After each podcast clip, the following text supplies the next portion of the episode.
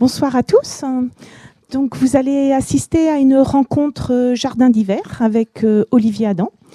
Euh, le temps de cette rencontre, Olivier Adam se fait libraire hein, et vous donne ses conseils de lecture. Cette rencontre dure 45 minutes et à l'issue de, cet échange, hein, vous pourrez retrouver les livres qu'il va vous présenter à vendre hein, par la librairie Le Fayère. Voilà, donc je vous souhaite une bonne rencontre. Merci. Bon, bah bonjour. Euh, je n'ai pas trop l'habitude de parler tout seul comme ça, sans qu'on m'interroge, et, je ne suis pas libraire. Euh, mais déjà, euh, je suis ravi qu'on soit dans une bibliothèque, dans une médiathèque, parce qu'en matière de de chemin qu'on peut se faire en littérature et dans les livres. Comme il n'y avait pas de librairie dans la ville euh, où j'ai grandi, et puis de toute façon, j'avais pas d'argent pour en acheter. Euh, c'est vraiment la lecture publique et la bibliothèque qui m'a permis de découvrir quel lecteur j'étais. Euh, et notamment parce que il y a un truc formidable dans la bibliothèque, c'est que évidemment c'est gratuit et qu'à l'époque, en plus, euh, il n'y avait pas de limitation du nombre de livres qu'on pouvait euh, emprunter. Et donc, quand j'étais adolescent, euh, je savais que la littérature avait quelque chose à me dire. je ne savais pas trop par où commencer. je savais que ce qu'on m'enseignait en cours, c'était une littérature très intéressante, mais que ce que la littérature avait à me dire vraiment, c'était la littérature des écrivains contemporains, littérature qui parlait d'aujourd'hui et maintenant, la littérature qui s'écrivait aujourd'hui et maintenant. Et donc je suis entré dans ce truc incroyable qui est une bibliothèque. Et j'ai fait les, rayons euh, quasiment au hasard. Euh, j'ai commencé euh, par la lettre A. Et puis dès que je sortais un livre, et puis il m'avait l'air de potentiellement être intéressant, je le mettais dans mon panier. Et, et tous les deux trois jours comme ça, je, revenais avec 12 bouquins. Quoi. Et évidemment, euh, ce qui était formidable, c'est que sur ces 12 bouquins, euh, j'en lisais que deux ou trois. Parce qu'une manière euh, de faire son chemin en littérature, de savoir quel lecteur on est, bah, c'est de se tromper. c'est d'apprendre les livres qui sont faits pour nous, mais aussi de quels sont les livres qui ne sont pas faits pour nous. Quelle littérature ne nous intéresse pas Quel roman nous intéresse Et j'ai fait mon chemin de lecteur comme ça, ensuite, par association, cousinage, par exemple, un jour, je, découvre euh, Jean-Paul Dubois, qui vient d'avoir le Goncourt, c'était il y a 25 ans. Bon, ça me plaît beaucoup, euh, je lis tous ses livres, et puis euh, je me rends compte que c'est un auteur qui cite, j'aime beaucoup les auteurs qui, qui citent leurs admirations, et qui rendent hommage, et qui règlent leurs ardoises, et il le fait, donc il cite beaucoup les auteurs qui l'influencent, euh, un certain Raymond Carver, un certain Richard Ford, un certain John Updike. Euh, et du coup, bah, je vais lire ces auteurs-là. Quoi. Et puis ensuite, euh, je m'aperçois que ce, cet auteur, il a un éditeur. Cet éditeur ça s'appelle les éditions de l'Olivier. donc je fais toute la bibliothèque et je repère tous les oliviers comme ça qui sont au dos. puis je prends tout. Puis alors là, je découvre Richard Ford, J. McInerney, euh, euh, mais aussi en France euh, Geneviève Brisac, Christophe Honoré, Agnès de Sarthe. et puis un jour aussi, je découvre un auteur qui s'appelle Eric Holder, qui nous a quittés cette année. Et lui aussi fait part de ses admirations et de ses cousinages, et donc je vais lire des auteurs qui lui ressemblent. Euh, et puis je me rends compte qu'il publie dans une petite maison d'édition qui s'appelle Le Dilettante, en partie. Et je vais chercher tous les livres euh, faciles à reconnaître du Dilettante, euh, parce qu'ils sont illustrés, ils sont un format un peu plus petit que les autres. Et puis je vais découvrir Henri Calais, Paul Gaden, Raymond Guérin, Georges Verneau, toute une galaxie d'auteurs comme ça.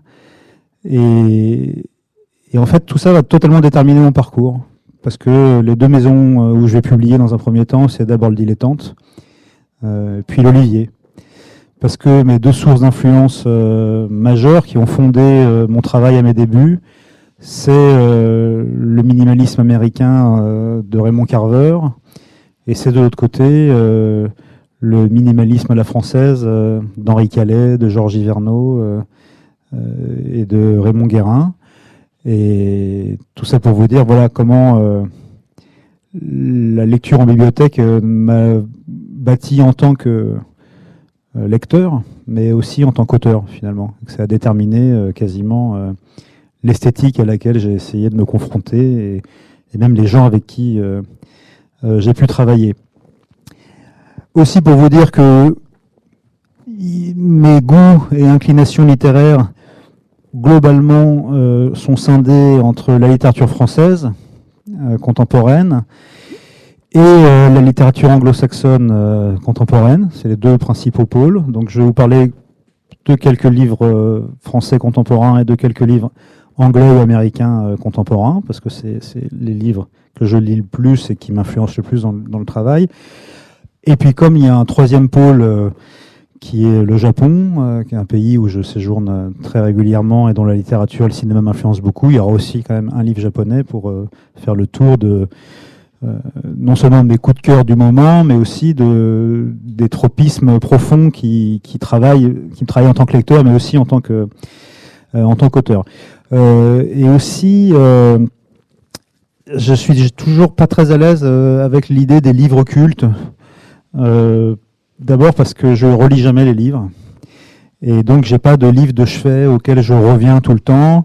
Euh, j'ai bien sûr des auteurs qui sont euh, fondateurs pour moi. J'ai parlé de Raymond Carver, j'ai parlé de grands écrivains américains, Philip Roth, euh, Jonathan Coe, John Irving, et d'auteurs français, Patrick Modiano, Annie Ernaux, et tout ça. Mais comme malgré tout l'activité, on m'a dit libraire d'un jour, donc l'activité quand même des libraires, c'est de se confronter beaucoup à ce qui sort au quotidien, aux nouveautés. Euh, donc j'ai préféré euh, présenter euh, des livres qui m'avaient particulièrement touché cette année, tout simplement, depuis la rentrée de septembre. comme si bah voilà, on entrait dans une librairie, au rayon, on regarde les tables de ce qui est sorti récemment et, on me demanderait en tant que libraire, qu'est-ce que vous me conseillez dans, cette marée de, ces 500 livres qui sortent à, chaque rentrée littéraire. Alors, je vais commencer par des premiers romans. Et je vais commencer par quelqu'un qui aurait dû être là, je crois, Anne Poli, qui euh, finalement n'est pas venue pour des raisons que j'ignore. Euh, alors ça s'appelle euh, Avant que j'oublie. Et ça pourrait s'appeler Comment je suis devenue orpheline. un peu en référence à la chanson de Barbara que même adulte, on devient orphelin quand on perd un parent. Alors dit comme ça, ça pourrait avoir l'air d'être un livre un peu affligé, euh, mais pas du tout. C'est un livre extrêmement euh, vif, rock'n'roll, euh, extrêmement euh, drôle aussi par moments, plein d'énergie, où elle va raconter les derniers jours, puis la mort, puis ce qui suit cette mort, l'enterrement, après euh, vider la maison, etc., euh, d'un père. Euh, on comprend vite que la narratrice, c'est Anne Polly elle-même. ce père est une espèce de, de personnage extrêmement haut en couleur, unijambiste, alcoolique, violent, ayant, été parfois violent avec sa femme, grande gueule, ingérable, euh, quelqu'un qui a presque comme spécialité de gâcher sa propre vie et celle des autres.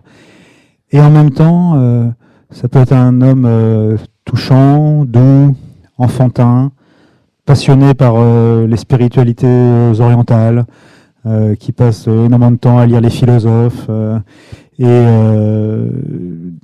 de ce fait, quelqu'un de totalement insaisissable et ce caractère insaisissable, on le ressent très vite parce que euh, on entend parler de ses deux enfants, la, fille Anne et son frère. Et elle, euh, garde une espèce de tendresse euh, permanente pour ce père qui est très malade puis qui meurt, tandis que le frère ne veut même plus en entendre parler et nourrit à son encontre une colère teintée de rage froide et un absolu refus. et on va les accompagner tous les deux dans ces deux manières de gérer la mort de cet homme si complexe et,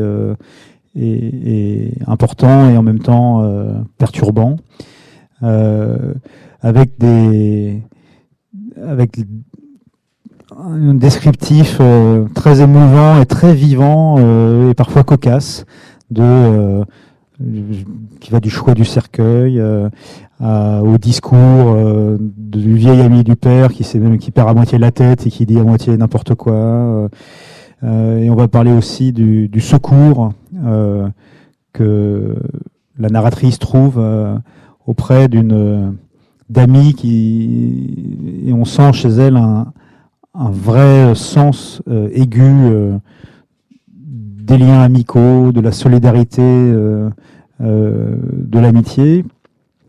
Et puis à un moment donné, elle va, en fouillant, en rangeant, en classant les affaires de son père, prévenir quelqu'un qu'elle ne connaît pas, mais qui, mais dont son père a gardé précieusement les coordonnées. Et en fait, cette personne euh, va lui écrire en retour. Et là, euh, elle va découvrir euh, une, un versant de son père qu'elle ignorait totalement et qu'elle pouvait même pas imaginer, puisque cette femme se révèle être un amour de jeunesse qui n'a pas été, comment dire, enfin qui a tourné court, et mais qui a tourné court dans des conditions que, qui sont parfois celles de la vie où un, coup de dé, un hasard fait que, que, la vie ne se fait pas ensemble alors qu'elle aurait pu l'être. Et elle va lui parler de son père quand il était euh, euh, jeune, avant que la déception, euh, l'amertume, les difficultés de la vie, et sans doute aussi cette histoire d'amour raté, ne viennent l'entamer, l'user et en faire quelqu'un de parfois violent, qui se réfugie dans l'alcool, etc un des trucs les plus marquants du livre, euh, c'est vraiment son écriture, euh, parce que c'est une écriture euh, extrêmement relevée, pas du tout minimaliste, et parfois très, pas punk, mais un, peu rock quand même, et étonnamment, c'est une langue à la fois très ouvragée et qui n'est pas, moi j'ai trouvé, qui n'est pas sans rappeler un peu Virginie Despentes dans dans le dans l'énergie euh, rock euh, qui anime euh, l'auteur. Voilà. Et vraiment, c'est un des romans qui m'a le plus marqué en littérature française cette année. Donc, c'est chez Verdier. et c'est Anne Poli, avant que j'oublie. Un autre premier roman qui m'a beaucoup intéressé euh, dans le domaine français euh, qui est sorti en septembre, c'est euh, Victor Gestin, La chaleur chez Flammarion. Alors je vois ça, il a eu le des lycéens. Bon, peu importe. alors Victor Gestin a 25 ans. Il est absolument euh, passionné de cinéma. Il est également scénariste. Il a fait des études de cinéma. Euh, si je vous dis ça, c'est que euh, il met en scène un adolescent et je me dis que pour être aussi juste sur l'adolescence, c'est pas mal d'avoir 25 ans ou 23 ans quand il l'a écrit, parce qu'il a meilleure mémoire que moi. Euh, pour travailler thème, ce thème de l'adolescence et que ça se sent. Et, et qu'en l'occurrence sa jeunesse euh, d'avoir 25 ans euh, n'est pas synonyme d'immaturité littéraire mais au contraire une grande force euh, parce qu'il s'attaque à, en s'attaquant comme ça à cet âge-là il, a, on sent qu'il en a gardé la, la mémoire fraîche. Et, et, son rapport au cinéma est très visible parce que c'est un livre qui est extrêmement euh, cadré, monté, euh, découpé, avec une très grande précision et un très grand sens euh, des décors, des, du découpage, du montage. alors ça raconte quoi? Ça raconte un jeune homme qui s'appelle, je sais plus comment il s'appelle, mais il doit avoir un nom, Léonard. Il a 17 ans. il est en vacances avec ses parents. Ça commence mal, hein, dans un camping. Mais alors le camping, voilà, pas le petit camping, de rien, le camping avec euh, les piscines, les toboggans, euh, la soirée karaoké, euh, les soirées tous les soirs, de la musique d'Espacito, etc., dans les haut-parleurs, dans toutes les allées, machin, des animateurs, etc. Et déjà, rien que ça, c'est vachement intéressant parce que le camping est un, est un, un, matériau euh, littéraire très très peu très très très très très peu utilisé. Bon, d'abord parce qu'en général, le tropisme littéraire français est très bourgeois et que donc bah, du coup les campings, euh, c'est comme les supermarchés, c'est comme les banlieues tout ça, ça n'intéresse pas les écrivains français en majorité. Il y a des exceptions, mais globalement, ça les intéresse pas. Euh, parce que c'est sordide, parce que c'est la vie, de toute façon c'est une vie qu'ils ne connaissent pas et tout ça. Et donc euh, Victor, lui, il a, il a passé beaucoup de vacances en camping comme moi, et, euh, et du coup il en a vu à quel point c'était un, un, décor dont on pouvait faire quelque chose, mais autre chose si possible que Franck Dubosc et ses camarades dans camping 1, 2 et 3. Et ce qui est passionnant sur cette mise en scène du camping, c'est qu'il en restitue avec une acuité formidable euh, l'ambiance, euh, les sons, euh, les espaces, les couleurs, et sans jugement. C'est-à-dire que il a un immense respect pour tous les gens qui passent leurs vacances dans ces grands campings et y trouvent un repos, un répit, une joie bien méritée et qui, est, qui sont les trois meilleures semaines de leur année où le reste du temps ils triment comme des brutes euh, pour pas un rond. Et là, oui, c'est la liberté et ils sont bien et ils, font la fête. Et donc il n'y a pas du tout de mépris de classe euh, là-dessus. Et ça, j'ai rarement lu ça, euh, en tout cas sous la plume d'un écrivain français. Et en même temps, comme dirait l'autre, Léonard, son héros, eh ben c'est un ado un peu snob quand même. Et lui, il ne dénie pas aux autres d'être heureux il ne dénie pas aux autres le droit euh, d'aimer danser sur Despacito euh, dans la mousse le soir venu. mais lui, pour lui, c'est l'horreur. Quoi. Voilà, c'est intimement. Il est très content que ses parents soient heureux, que sa sœur soit heureuse. Mais lui, c'est et il traîne un espèce de spleen snob adolescent, rongé par un désir inassouvi, etc. dans ce camping, son mal-être euh, dans une, euh, c'est dans les Landes, euh, ça s'appelle pas la chaleur pour rien, c'est-à-dire que c'est un moment, enfin, dans le livre, quand on lit, on a l'impression d'être soi-même dans le hammam, quoi. On a l'impression qu'on va suer, tellement, tout le monde travaille sur les, les sensations de la chaleur, des, des, aiguilles de pain craquantes dans les sous-bois, des odeurs de résine, comment tout ça est extrêmement bien rendu. Euh, mais c'est loin d'être un livre uniquement atmosphérique et euh, un travail sur le camping, parce qu'en fait, ce Léonard, euh, il voit un de ses camarades de, camping se pendre dans les cordes d'une balançoire volontairement, et il ne fait rien, il n'intervient pas, et donc d'une certaine manière, il le laisse mourir sous ses yeux, et puis assez vite, il se demande comment il a pu ne pas intervenir, à quel point il peut être étranger à lui-même. Bon, tout le monde a parlé de l'étranger et de Camus comme référence de ce livre. C'est évidemment euh, euh, un livre sur lequel travaille ce, roman-là. Et son premier réflexe lié à cette culpabilité, c'est qu'il va décrocher le corps, le déplacer et l'enterrer. Et ce qu'on va suivre euh, dans ce livre, c'est la journée qui va suivre. Euh, dans ce camping en ayant cette double culpabilité de n'avoir rien fait pour euh, sauver ce, garçon qui est une espèce de, reflet de lui-même et qui s'est suicidé, puis en ayant, euh, dans un moment de, folie quasiment, décroché son corps et, l'ayant ensuite déplacé et camouflé. Euh, et pendant ce temps-là, bah, la vie du camping euh, continue. Ce soir, soirée mousse au, euh, au machin, partie de pétanque, c'est l'apéro.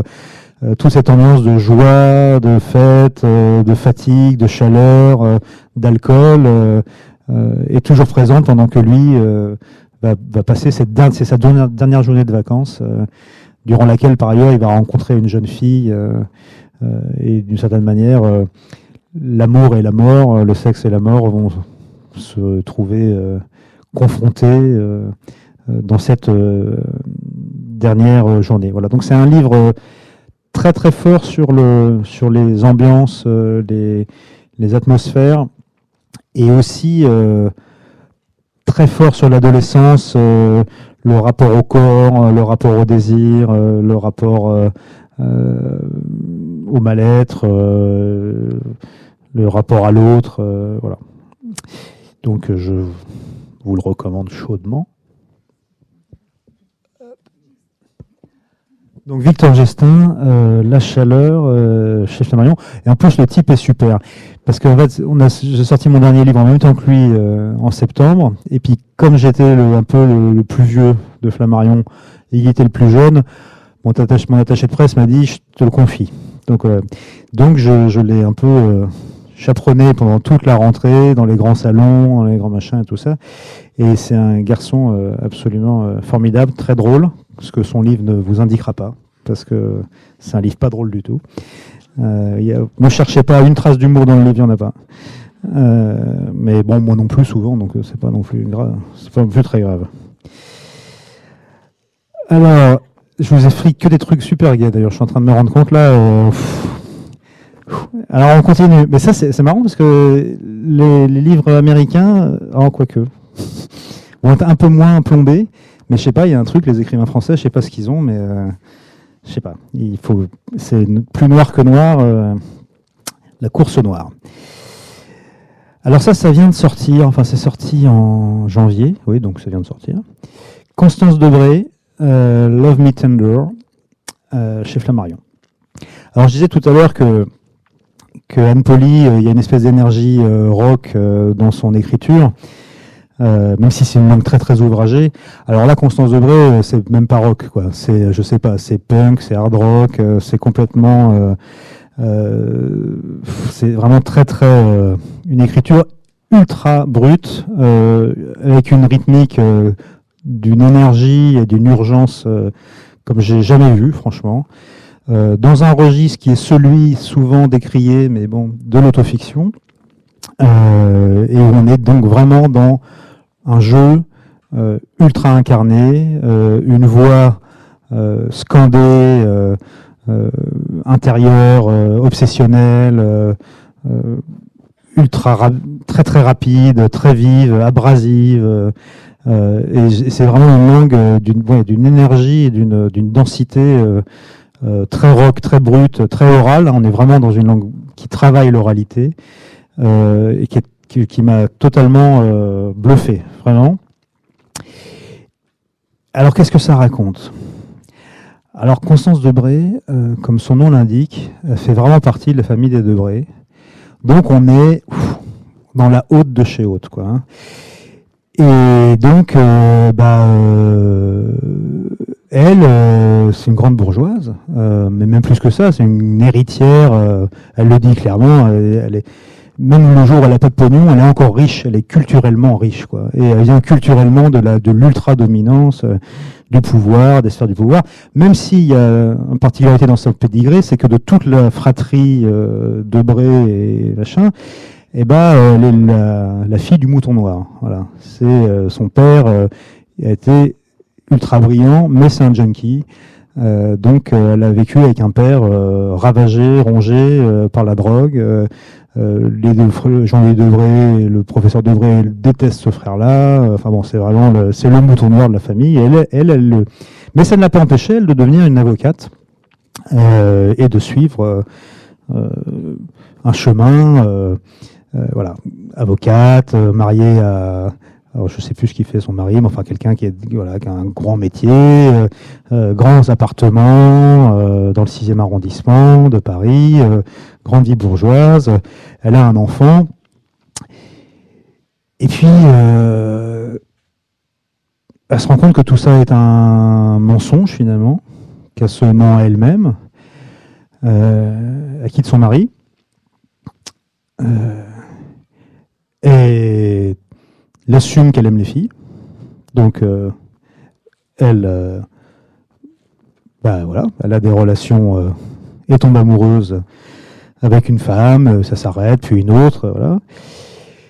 Et puis, bah, tant qu'on y est, bah, elle lâche son boulot d'avocat et elle se met à écrire. Et elle vit dans un truc de 8 mètres carrés et elle a plus un radis. Et elle vit cette vie à la fois ascétique et extrêmement remplie par ses aventures amoureuses, par la piscine, il a question beaucoup de piscine, elle nage beaucoup pour durcir son corps, sculpter son corps, se faire une armure. Et elle décide de, vivre totalement en marche comme ça, en assumant, en envoyant tout balader. Quoi. Le problème, c'est que au début, bon bah voit son fils euh, une semaine sur deux, etc. Ils ont partagé la garde. Et du jour au lendemain, euh, son mari euh, décrète qu'elle est folle, dangereuse, nocive pour son fils, et décide que son fils lui sera désormais soustrait. donc elle n'a plus le droit de le voir. Là-dessus, elle va recourir à la justice, ce qu'on lui conseille.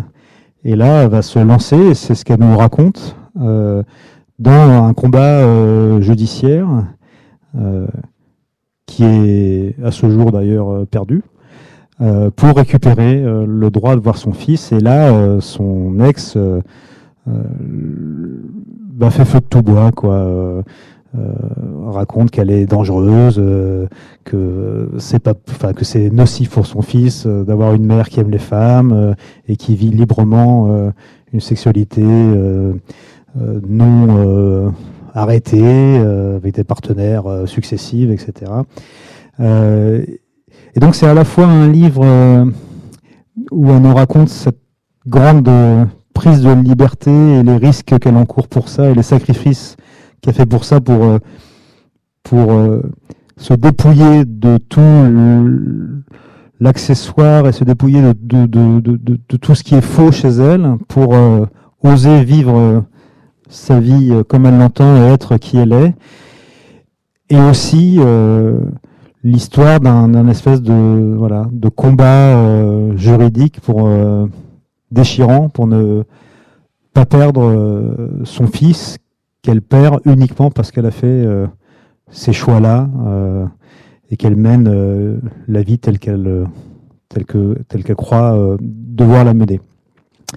Et c'est dans une écriture, encore une fois, d'une d'une lucidité, d'une d'une énergie absolument phénoménale. Et j'ai trouvé ça formidable et je vais juste vous lire le début. Je vois pas pourquoi l'amour entre une mère et un fils serait pas exactement comme les autres amours. Pourquoi on pourrait pas cesser de s'aimer? Pourquoi on pourrait pas rompre? Je vois pas pourquoi on pourrait pas s'en foutre une fois pour toutes de l'amour, de l'amour prétendu, de toutes les formes d'amour, même celui-là. Pourquoi il faudrait absolument qu'on s'aime dans les familles et ailleurs, qu'on se le raconte sans cesse les uns les autres ou à soi-même? Je me demande qui a, qui a inventé ça.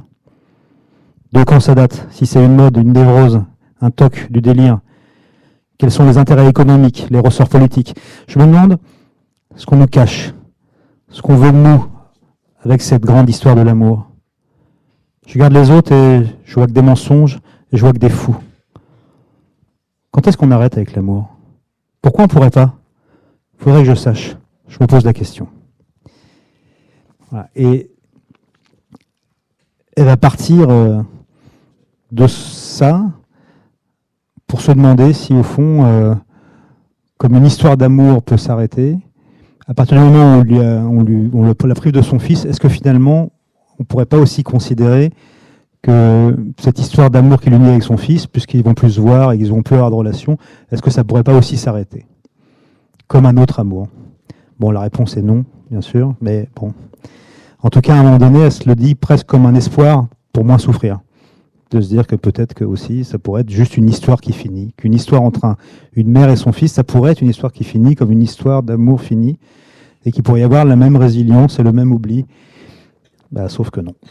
Voilà. Et c'est toute la, douleur poignante qui traverse ce livre, qui est parfois très très bravache. où par moment elle explique qu'elle s'en fout de toute façon, qu'elle peut très bien vivre sans voir son fils, et puis que de toute façon tout ce qui la seule chose qui l'intéresse, c'est de continuer à voir ses amantes et tout ça. Et, mais on sent bien très vite la douleur poindre, et, ça c'est, je trouve ça très beau cette manière de d'être brave, encore une fois d'être bravache comme ça. Ça a beaucoup de panache. Bon, alors, comme vous voyez, je disais, la littérature française, c'est souvent sombre et puis c'est très sur l'intime. Et alors, évidemment, la littérature anglo-saxonne, souvent, euh, ce qui me passionne et m'intéresse beaucoup pour mon propre travail, c'est cette manière de dire à la fois euh, comment nous vivons nos vies, euh, tous, collectivement, euh, sur le plan affectif, intime, euh, personnel, psychologique, et en même temps de parler de la société tout entière, voire même du monde, comme mêler la petite histoire euh, et la grande, mêler nos états intérieurs et les états du monde, parler de la société entière à travers des fois une famille particulière, montrer comment chacun d'entre nous, nous sommes en permanence au sein même du couple, au sein même de la cellule familiale, traversé parce qu'il traverse l'époque, parce qu'il traverse une société. Alors du coup, euh, trois livres un peu dans cet esprit, euh, qui en plus, euh, pour deux d'entre eux, sont assortis d'un truc très anglo-saxon et salutaire qui s'appelle l'humour. alors, je vais commencer par Jonathan Coe. Bon, c'est pas hyper original, mais c'est le cœur de l'Angleterre. Alors, bon, moi, j'ai lu tous les livres de Jonathan Coe. C'est un auteur euh, qui me passionne euh, pour euh, deux choses et qui a été vraiment l'influence majeure de mon dernier livre, Une partie de badminton, parce que c'est un auteur qui ne se refuse rien en termes d'excès romanesque. Euh, de comme par hasard, de comme si, de d'invraisemblance même, parce qu'il est dans une jubilation de raconter, de composer des histoires, d'inventer des histoires et d'emporter le lecteur euh, qui, qui emporte tout. Et puis c'est un auteur euh, à l'humour pince sans rire, délicieusement anglais, et à l'élégance aussi délicieusement anglaise. Euh, enfin tout ce qu'on aime chez les Anglais, euh, si on enlève tout ce qu'on n'aime pas chez les Anglais. Euh, et justement, c'est de ça que ça parle, parce que ah, parle de quoi Il parle du Brexit, bien sûr. Et je disais, il parle du Brexit d'une manière que seuls les Anglo-Saxons savent faire. C'est pas un livre de journaliste. Il va pas nous raconter le Brexit fait par euh, Boris Johnson, euh, les opposants, euh, Corbyn, etc., ou les députés. Non, il va nous raconter le Brexit vu par ceux qui le vivent et ceux qui l'ont décidé, à savoir les citoyens. Et alors, faut dire que ce livre est le troisième tome d'un cycle dans lequel il suit sur plusieurs générations la même famille ou le même cercle d'amis et de connaissances qui a été entamé avec Bienvenue au club, euh, puis le cercle fermé, et là c'est le troisième, c'est le corps de l'Angleterre. Alors, on n'est pas obligé d'avoir lu euh, Bienvenue au club et le cercle fermé pour lire le corps de l'Angleterre, mais c'est tellement génial que c'est super de lire d'abord le Bienvenue au club, puis le cercle fermé, et enfin le corps de l'Angleterre, d'autant que malgré tout, vous allez suivre, euh, là c'est plutôt les protagonistes principaux, ce sont les enfants des protagonistes principaux des, des, deux livres précédents. Euh, et justement, euh, on, parmi ces personnages, il y a beaucoup de personnages, mais on va euh, voir comment les, les, dissensions et les oppositions de perception des questions, c'est beaucoup de noms, liées au Brexit peuvent venir ruiner un amour. Comment l'état de l'Angleterre et l'état du pays, euh, ça peut s'infiltrer euh, dans la chambre à coucher, euh, parmi les sentiments, et vous faire tout à coup découvrir un versant de l'autre que vous ne voulez surtout pas voir et, que bientôt vous ne voudrez plus voir en, peinture, et ça rend incompatible deux personnes qui semblaient plus compatibles que toutes, et à travers eux, évidemment, hein, on voit le, le cœur de l'Angleterre, on voit les, les deux qui tirent chacun un pays et qui déchirent le pays. Et à travers plein de rebondissements euh, et plein de personnages, ce qui est assez passionnant, c'est qu'il arrive quand même à nous expliquer euh, ce qui s'est passé dans cette histoire de Brexit. Et euh, notamment, une des choses passionnantes qu'il qu'il travaille, c'est certes ce qu'on voit en France, ce qu'on voit aux États-Unis, les deux Angleterres, une Angleterre, on va dire, qui se sent négligée, le spectre du déclassement, enfin bon, c'est pareil pour Trump, c'est pareil pour la France avec les gilets jaunes et tout ça. Enfin bon, ces deux pays scindés à l'intérieur d'un même pays, euh, euh, on voit ça partout.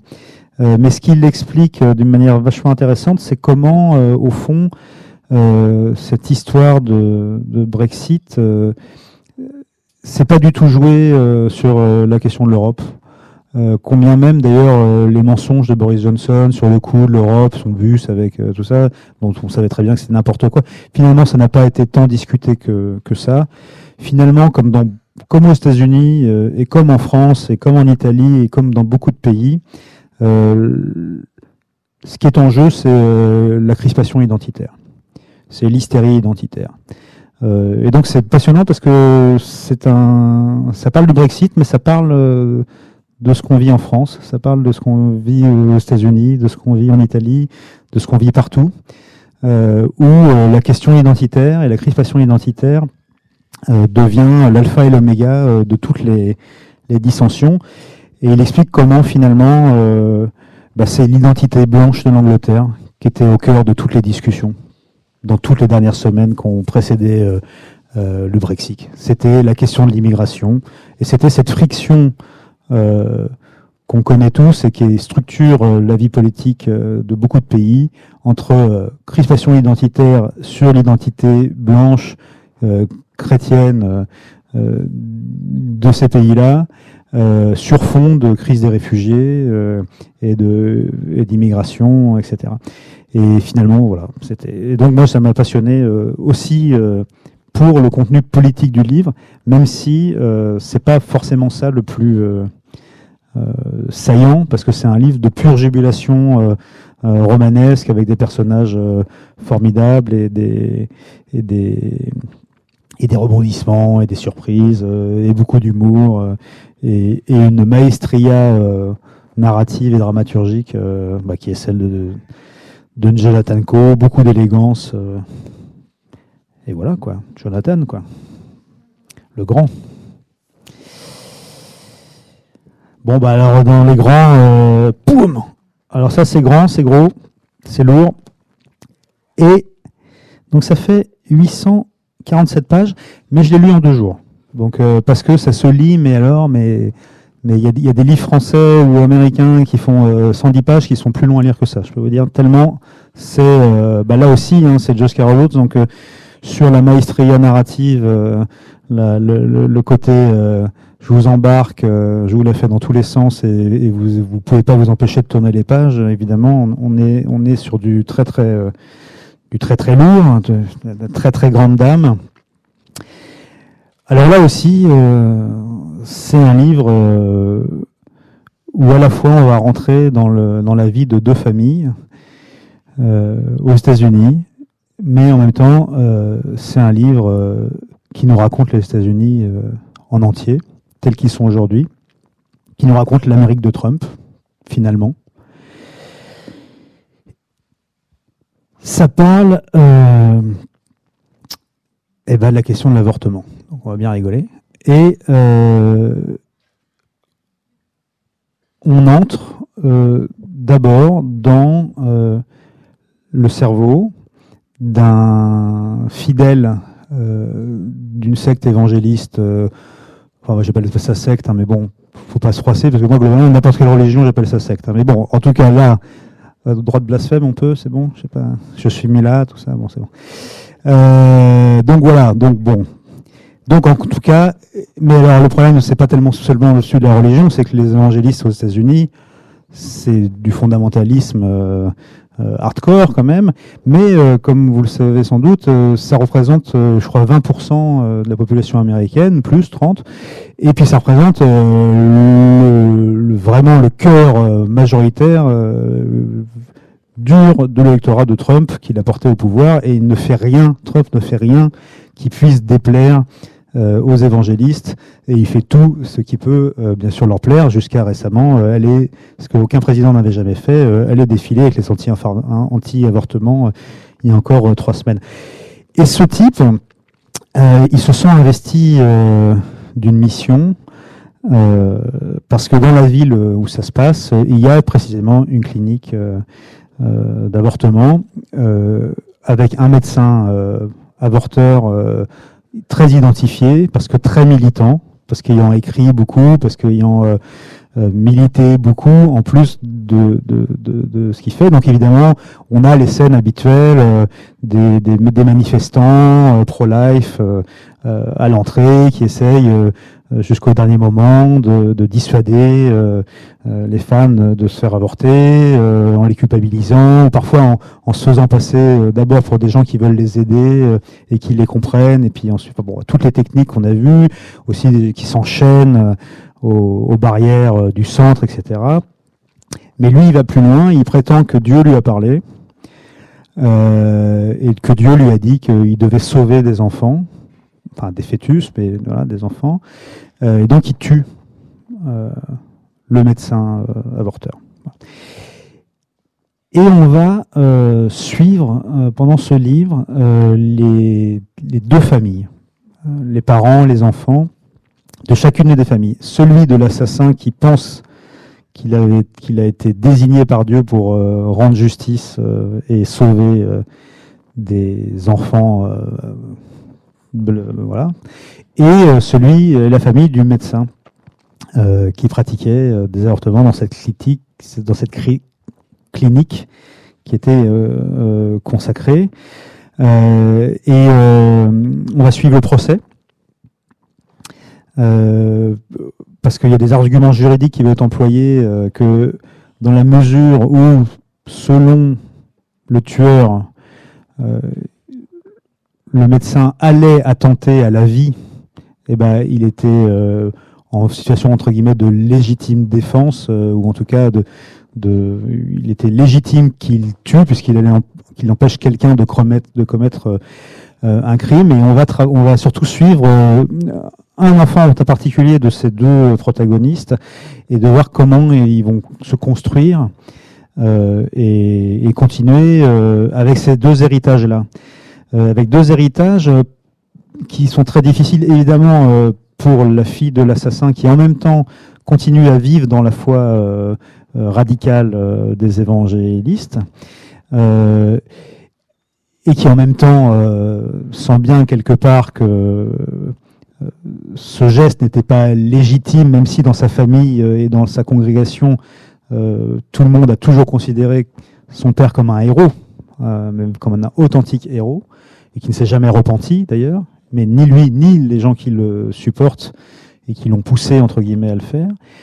Et de l'autre côté, euh, la fille du médecin euh, avorteur, qui évidemment euh, bah, subit un deuil extrêmement violent, un choc terrible d'avoir eu un père assassiné, mais qui, en plus, finalement, est dans une sorte de pas de ressentiment, mais de oui, un petit peu de ressentiment vis-à-vis d'un père qui, euh, au nom de ses idéaux, euh, a mis sa propre envie en danger euh, et a mis la vie de ses enfants d'une certaine manière et de sa famille en danger. Et donc, même si elle pense qu'il a, même si elle est pro-avortement, elle, pense quand même qu'il, d'une certaine manière, c'est, c'est une forme de radicalité que de que de d'ouvrir cette clinique dans cette ville-là où il savait très bien que c'était un endroit des États-Unis. Euh, oui, parce qu'on est dans, en plus, c'est pas que la, c'est un endroit où vraiment la communauté fondamentaliste euh, et tout ça est très très très puissante et le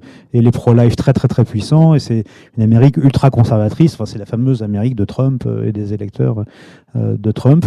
Et donc c'est voilà, c'est, passionnant de, de, de nuances et aussi pour apprendre à connaître finalement euh, la manière de penser, euh, au-delà de cette question même de l'avortement, euh, d'une certaine Amérique qui, bah, ayant élu Trump, bah, nous a mis tous dans la merde, même et pas que quoi, voilà, parce que bon, c'est le des États-Unis, c'est quoi qu'il se passe, ça nous concerne aussi. Ah ben, en fait, j'ai vachement débordé. Hein. C'est quasiment fini. je vais aller vite, mais je, vous conseiller, euh, parce que je crois que c'est censé être fini.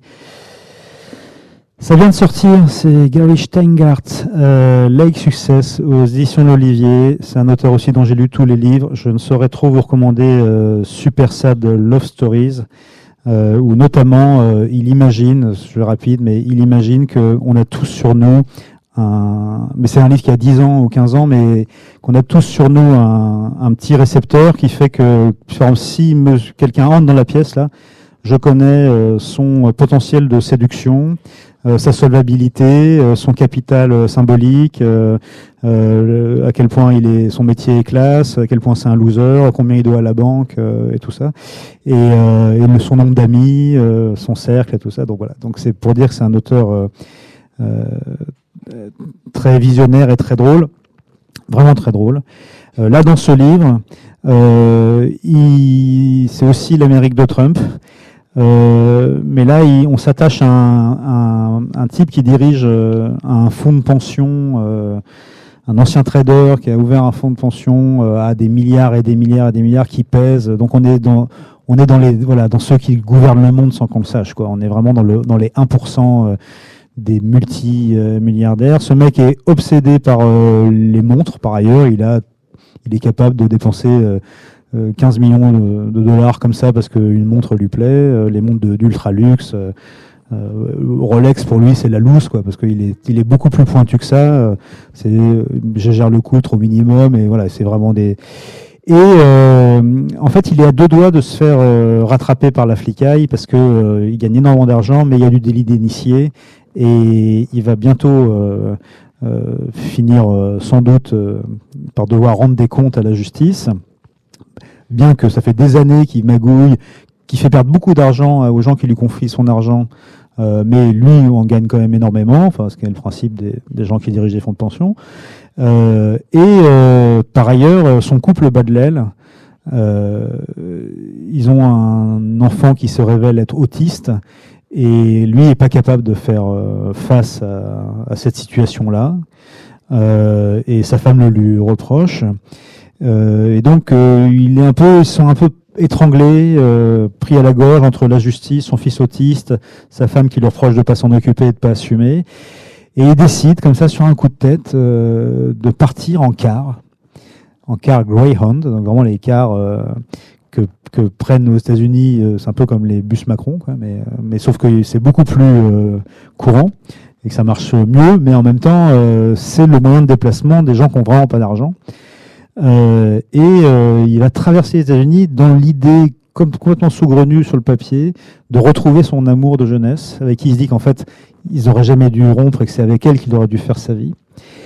Et ce faisant, euh, il va faire une traversée absolument rocobolesque et dingue euh, dans des bus euh, qui sont des espèces de, de on sait pas, de, de chiottes sur roue ou de euh, où ça dort, où ça pue, où euh, tout le monde, où il y a des junkies et tout ça, et il va traverser vraiment voilà toutes les étapes, tous les endroits de, des États-Unis, en faisant plein de rencontres avec quelque chose qu'il découvre, c'est le vrai peuple, quoi, le peuple américain, parce que lui, il est toujours, voilà, il vit dans le up, dans le Upper East Side euh, à Manhattan. Euh, il ne fréquente que des gens euh, qui vivent dans des 600 mètres carrés et qui ont des fortunes qui se qui se comptent en milliards de, en millions et un milliard de dollars. et donc ça va être cette cette traversée totalement dingue, drôle, rocambolesque. Et parallèlement, on va suivre sa femme qui qu'il a donc laissé avec son fils autiste et qui va rencontrer un écrivain un peu fantasque avec qui il va avoir une histoire. Euh, et euh, bon, je vous en dis pas beaucoup plus parce qu'on a fait le temps, mais euh, mais c'est une c'est un road trip complètement barré, complètement loufoque et en même temps qui dit des tas de choses passionnantes sur les États-Unis. D'ailleurs, il explique que en fait, on sent aussi en France, il y a une, rage belliqueuse qui parcourt le pays et que du coup aux États-Unis, pour que ça soit vraiment euh, que ça se concrétise, ils ont élu Trump pour se mettre quasiment en état de guerre, quoi. Voilà, parce qu'au moins là, il y a vraiment de quoi euh, fighter. Euh, voilà. Alors peut-être que nous, on a élu Macron sans le savoir pour la même chose, je sais pas, mais mais c'est d'autres ressorts et d'autres. Enfin, ça fait un peu le même effet. Visiblement, tout le monde est très énervé. Ça, ça, ça change pas beaucoup. Voilà. Bon, je finis juste euh, par euh, euh, Ogawa Ito. Alors ça, c'est voilà, c'est parce que je vous ai fait même s'il y a de l'humour, je fais que des trucs vraiment graves euh, et que je me suicide et que on m'enlève la garde de mes enfants et que je tue un, quelqu'un qui fait pratiquer l'avortement et que c'est le Brexit et que c'est Trump et tout ça. Donc on va aller là où, où bat un cœur régulier et un pouls euh, apaisé euh, toujours et où c'est le temple de la de la délicatesse et, voilà. Donc on va aller au Japon. et euh, bon moi je lis énormément de littérature japonaise mais je ne veux pas euh, vous parler de d'Hiromi Kawakami ou de, évidemment d'Haruki Murakami ou, ou de Yoko Ogawa et tout ça, mais alors j'ai choisi une autre Ogawa qui s'appelle Ogawa Ito. Euh, elle a sorti euh, quatre romans en France. Le premier c'était Le Ruban. Après il y a eu euh, voilà j'ai oublié le restaurant de l'amour euh, retrouvé et le jardin arc-en-ciel. Alors là, on est vraiment. Alors c'est presque du. Moi, j'aime pas ça parce que je préfère les, les bad book, mais c'est presque du feel good, mais sans la grossièreté euh, euh, littéraire et, le, et, les grosses du feel good habituel. c'est juste du feel good. Enfin, c'est des livres qui fait qu'on se sent bien parce que ce sont des livres extrêmement délicats, extrêmement poétiques. extrêmement bienveillants. Le ruban, c'était un oiseau, euh, qu'on suivait de propriétaire en propriétaire, euh, de, quand il s'échappait, euh, et on allait euh, comme ça dans toutes les strates euh, d'une ville qui croisait cet oiseau de passage, qui entrait dans leur vie, puis s'en enfuyait. le, la, le, le, jardin, le jardin arc-en-ciel, c'était deux femmes qui s'aimaient euh, et qui partait et qui ouvrait une espèce de maison d'hôte, euh, maison du bonheur, une espèce d'utopie euh, comme ça, avec un grand jardin où elle recevait des gens de passage. Et c'était très très beau. Et puis le restaurant de l'amour retrouvé, bah, c'était un restaurant qui était ouvert par une jeune femme qui, vous voyant arriver et vous écoutant parler, vous faisait sur mesure euh, le menu euh, qui allait euh, vous remplir le cœur de douceur et vous apaiser et vous apporter de la joie en fonction des circonstances.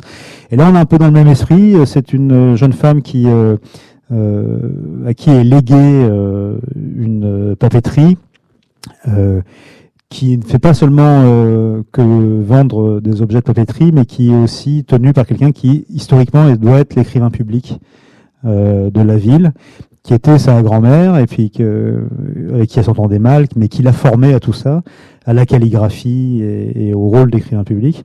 Et donc elle va euh, pour prendre ce rôle euh, et euh, euh devenir euh, l'écrivain public du quartier dans cette papeterie où évidemment du coup vont passer plein de gens de cette petite ville, de cette grande ville, parce que ça, en vrai, en vrai c'est à Kamakura, je me rends compte, c'est à Kamakura qui est pas du tout une petite ville, mais qu'une ville un peu euh, traditionnelle avec des vieux quartiers comme Kyoto, mais au bord de la mer, euh, mais un peu plus petit que Kyoto, mais enfin c'est quand même assez grand.